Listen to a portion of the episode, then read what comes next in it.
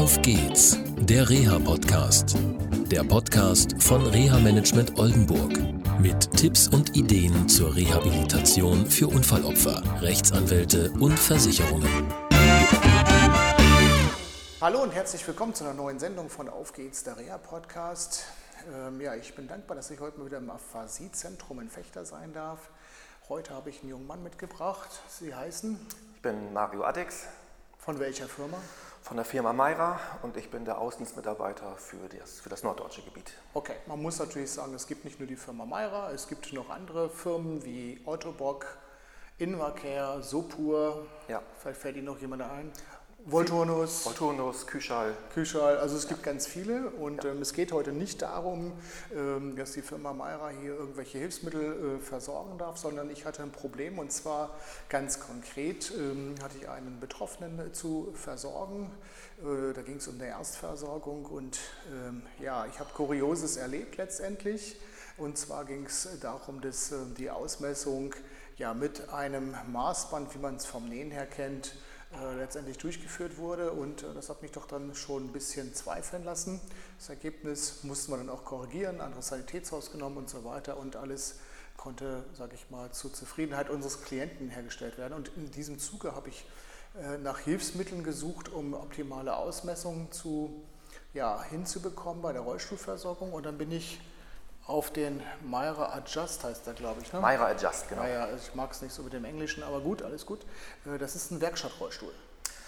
So genau. wie Werkstattwagen irgendwie auf der Autobahn ist das ein Werkstattrollstuhl. Ja, wir, also genau Bezeichnung ist halt eben äh, ein Werkzeugrollstuhl. Okay.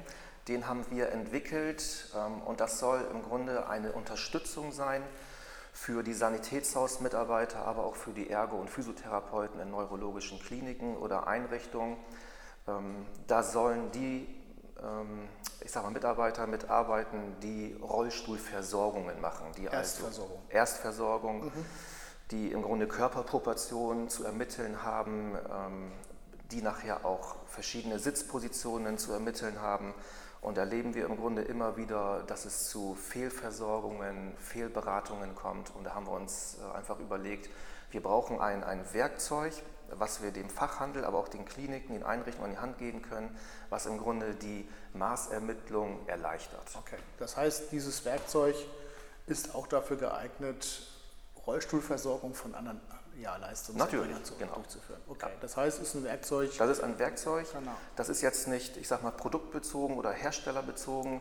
Das soll einfach nur ähm, das reale Körpermaß, ähm, soll man damit ermitteln können und hat eben auch verschiedene Sitzpositionen, soll man damit ermitteln können. Der Vorteil ist hier, wir können durch Schnellspannschrauben vieles zügig und auch werkzeuglos verstellen.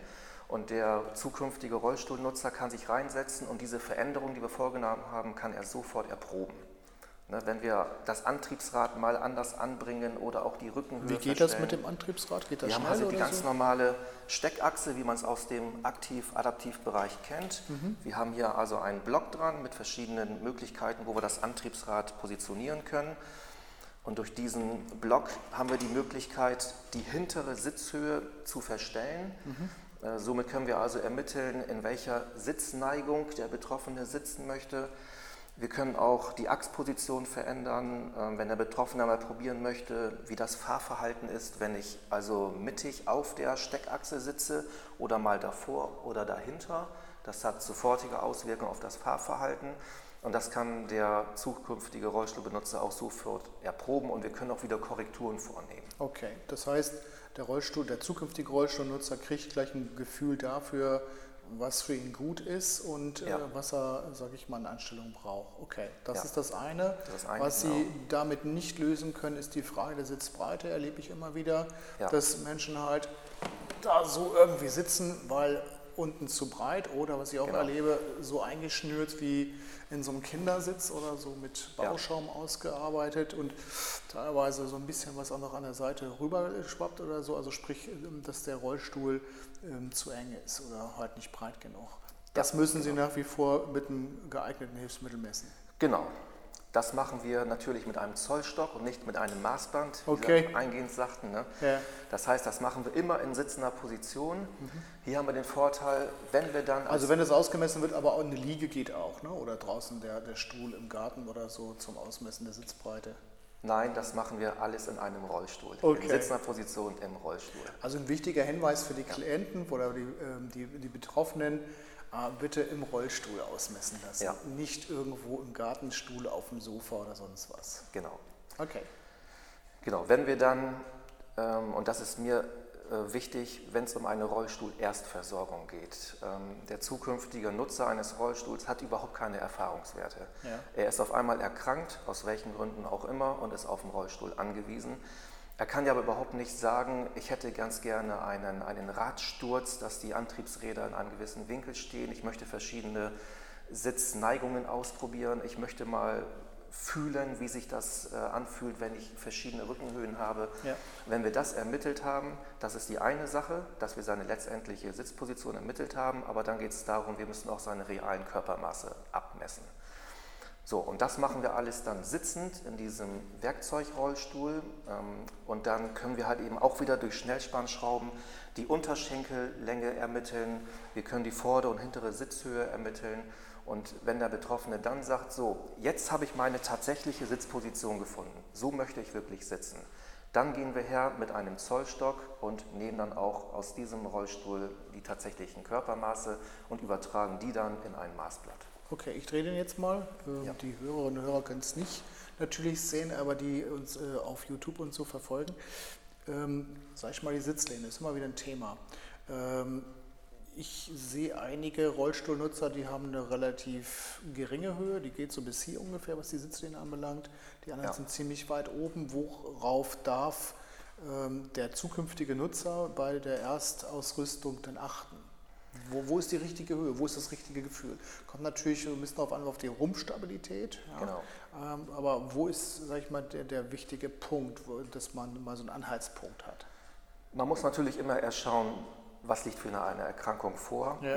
und was hat er für motorische Fähigkeiten. Wenn ich einen Betroffenen habe, der aufgrund einer neurologischen Erkrankung eine eher schlechte Rumpfstabilität hat und er hat Schwierigkeiten, seinen Oberkörper wirklich zu halten, dann brauche ich eine eher höhere Rückenhöhe, damit er vom Oberkörper her auch wirklich gut geführt wird im Rollstuhl. Ist das jetzt krankheitsbedingt so, durch fortgeschrittene Physiotherapie zum Beispiel, dass er seine Rumpfmuskulatur wieder gut aufbauen konnte, er kann sie auch motorisch gut ansteuern, er hat eine gute Sitzhaltung, dann kann ich die Rückenrohre eher niedrig ansetzen, weil er kann sie vom Oberkörper ja halten und er soll ja auch aktiv sein in dem Rollstuhl. Und das kann ich das hier praktisch wieder da aufmachen und dann hoch. Genau, wir haben hier diesen Schnellverschluss und ich kann das sofort einstellen von der Rückenhöhe und er kann dann wieder sofort wieder probieren, er kann sich bewegen und dann kann man immer wieder nachjustieren, bis man die letztendliche Position gefunden hat. Okay, perfekt. Gut. Also wichtig in der Erstversorgung. In der Erstversorgung, genau. Okay. Worauf dürfen Betroffene noch achten? Zwei Punkte. Die Maße müssen natürlich wirklich äh, real genommen sein. Also wenn ich den Betroffenen ausgemessen habe, dann müssen die auch wirklich stimmen. Also wenn ich dann Differenzen habe von zwei, drei Zentimeter, das kann natürlich die ganze Position äh, wieder schlechter äh, darstellen Klar. lassen. Ne? Wichtig auch bei der Rollstuhlversorgung ist meine Erfahrung zu gucken halt Mobilität, sprich wie komme ich ins Auto rein? Habe ich eine Rollstuhlverladehilfe oder hilft mir jemand beim Rollstuhlverladen? Bin ich aktiv, nicht aktiv? Ja. Ähm, ein Kumpel von mir ist Rollstuhlfahrer, den habe ich mal beim Famila getroffen, da hat er sich Rallye-Reifen besorgt, der fährt auch durch den Wald, ähm, weil es ihm einfach Spaß macht, also da darf man auch ein bisschen drauf achten. Und ist auch für Sie wahrscheinlich mit einem Fragepunkt, was die Aktivität, was den Aktivitätsgrad, sagen wir mal so, anbelangt. Genau. Ähm, Okay. Das gehört auch zu einem vernünftigen ähm, Beratungsgespräch dazu. Es geht nicht nur darum, die Körperproportion zu ermitteln, die Sitzposition zu ermitteln, sondern man muss auch wirklich erfragen, was muss mit diesem Rollstuhl im Alltag alles bewältigt werden.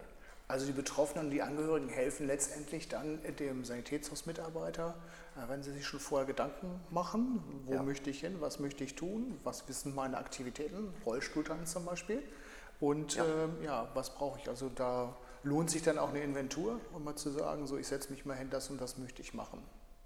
Genau. Okay, super. Vielen Dank, dass Sie es vorgestellt haben, Herr Ja, Alex. bitte, okay. bitte. Tschüss. Wiedersehen. Das war eine Folge von Auf geht's, der Reha-Podcast. Eine Produktion von Reha Management Oldenburg. Weitere Informationen über uns finden Sie im Internet unter www.rehamanagement-oldenburg.de.